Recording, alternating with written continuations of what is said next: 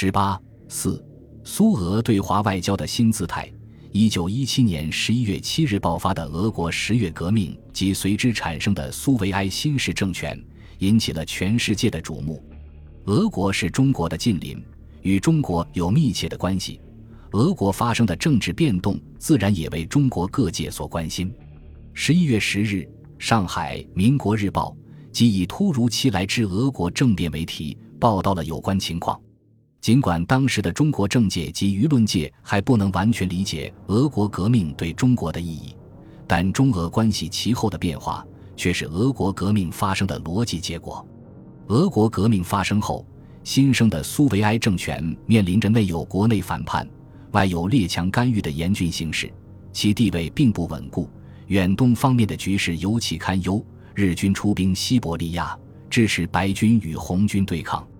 为了稳定远东的形势，同时打破在国际上的被孤立地位，苏维埃政权希望发展与中国的关系，并表现出与前沙俄政权不同的态度。一九一八年七月四日，苏俄外交人民委员齐切林首次提出，苏俄可以放弃沙俄在中国获得的赔款等权利，并可由中国提前赎回中东路。一九一九年七月二十五日，苏俄政府发表。俄罗斯苏维埃社会主义共和国对中国人民和中国北方与南方政府宣言及苏俄第一次对话宣言，郑重宣布废除中俄间所定的一切密约与协约，放弃帝俄在华所有特权，放弃帝俄租界，放弃庚子赔款，将中东铁路及其附属产业无偿归还中国，希望与中国就此进行交涉。一九二零年九月二十七日。苏俄政府由代理外交人民委员加拉罕署名发出，致北京政府外交总长函及苏俄第二次对华宣言，再次重申上年声明的主要内容，并向中国政府提议磋商废除条约事宜，在双方完全平等与互相尊重主权完整的基础上缔结新约，建立外交关系。苏俄政府在此次宣言中提出了中苏订约的若干具体条件。如中国不应支持俄国反革命派之旧党，并不允许其在中国领土内有所动作，应将反对苏俄之军队及各团体解除武装，驱逐旧俄驻华外交人员，不得将苏俄放弃之庚子赔款付予旧俄人员。此次宣言，苏俄不仅未提放弃中东铁路之事，而且要求两国订立苏俄需用中东铁路办法之专约。苏俄两次对华宣言表示了苏俄政府的对华外交新姿态，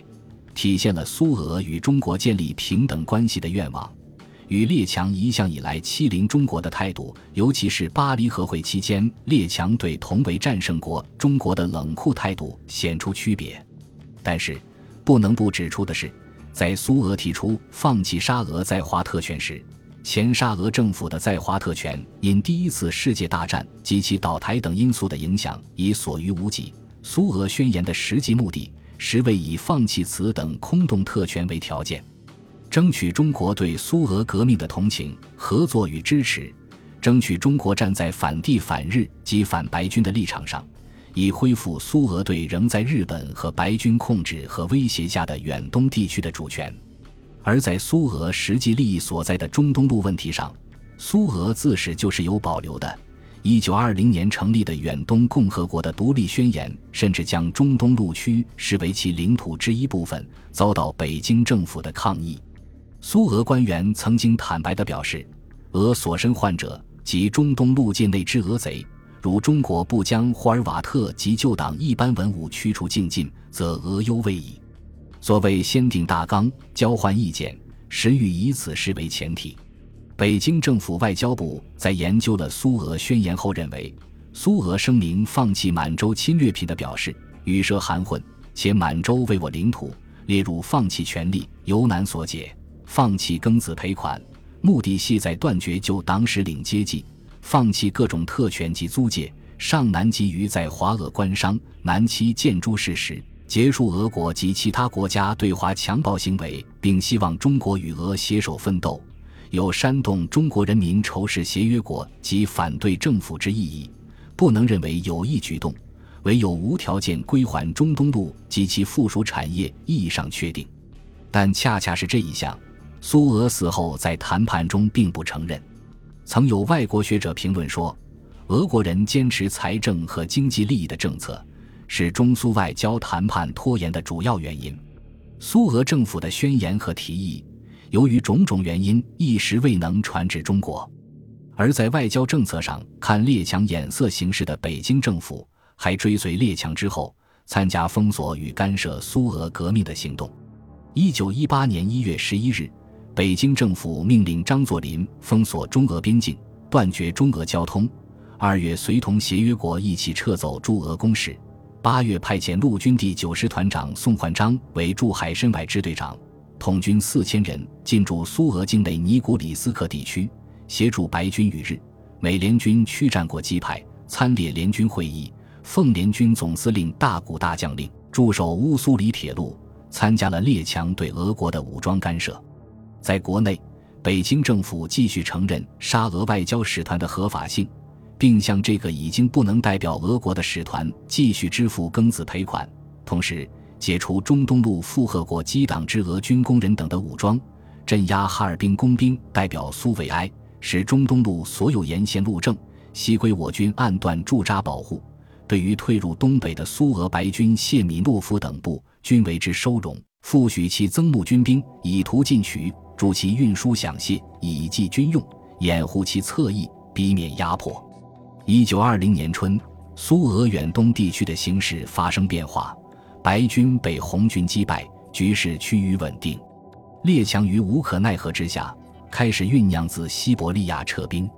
因此，北京政府的对俄态度也开始变化。二月间，北京政府宣布自苏俄境内撤回宋焕章部，并将退入东北的苏俄白军一律解除武装。三月，通过中国驻伊尔库茨克领事收到了苏俄对华宣言正式文本，并开始通过驻苏俄海参崴等地的领事及驻英国、丹麦等国的使节与苏俄接触。北京政府一方面表示此宣言果否可凭，上述问题现正熟加考察，要求遇有此类文件，并应注意扣留，以杜乱源；另一方面决定探寻各协约国对俄态度，并取一致行动，同时派人赴苏考察。六月，北京政府委派张思林为使者，出访远东共和国与苏俄，与苏方进行非正式接触。张在莫斯科会见了苏俄外交人民委员加拉罕和政府首脑列宁。张在向北京政府报告时认为，劳农极愿与我亲密，临等到后备极优待。据所提取消一切旧约等条，实与我有益无损。设令拒绝，在我则将失时机，在彼必以我诺不足事，届时另生他策，结合蒙古。并派员与他国订立条约，协谋中国，危害自大。因此，张建议训筹对待方针，以免贻误，并倾向于接受苏俄提议，订立协约。但北京政府此时既有列强的压力，又对苏俄在中东路等问题上的态度不满，尚无意与苏俄建立正式关系。九月二十八日，下令召回张思林代表团，交涉没有打开局面。与此同时，苏俄外交代表威廉斯基也访问了中国。五月二十七日，新疆与苏俄地方当局签订通商协议，成为苏俄新政府成立后中苏两国间签订的第一个协定。一九二零年七月之晚战后，苏俄方面认为亲日的皖系下台对恢复中苏关系有利，而直系吴佩孚为了对抗日本支持的奉系，也想利用苏俄为己所用。中苏关系的改善出现了新的契机。苏俄远东共和国代表、国防部副部长幽林，一九二零年六月间曾在买卖城申请来华，但被北京政府以担心惹起国际间之误会，于国际上颇感不便为由拒绝，令其尽可就近与地方官接洽。直皖战后，形势变化。七月二十一日，中国外交部电告库伦西北筹边使公署。告以如幽林不自居为正式代表，仅以委员名义与中国接洽商务，中国政府当予同意。幽林获悉此讯后，同意改用远东共和国商务总代表名义来华。该使团一行六人于八月二十六日抵达北京。北京政府对待幽林来访议定原则为：表面上则接洽商务，内容则兼及政治。政治谈判即完全承认，不能不暂时审慎。因为列强担心中苏之间的接近不利于保持他们的在华特殊利益，对北京政府与苏俄代表的接触多次提出劝告，勿与幽林使团做政治谈判，迫使北京政府外交部不得不声明：幽林既以商务委员名义而来，中国政府当然仅与接洽经济事务，为承认过激派政府一层。保证当与各国取同一态度。为了与苏俄的接触和谈判，北京政府也做出了一些姿态。一九二零年七月，中国方面完全停付向旧俄的庚子赔款。八月，中国政府宣布撤销同日本签订的旨在反对苏俄的共同防敌军事协定。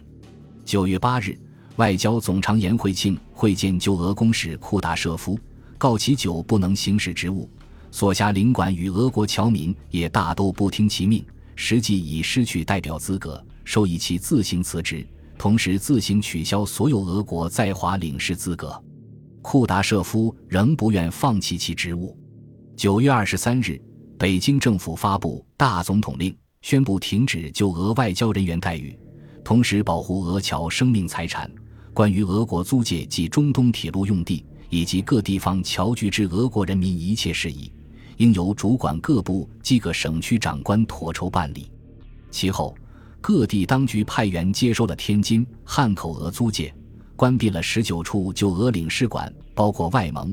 并令接收俄人在华特权利益，如封闭旧俄邮局，代管旧俄政府存于中国银行之财产，废除旧俄领事裁判权。本集播放完毕，感谢您的收听。喜欢请订阅加关注，主页有更多精彩内容。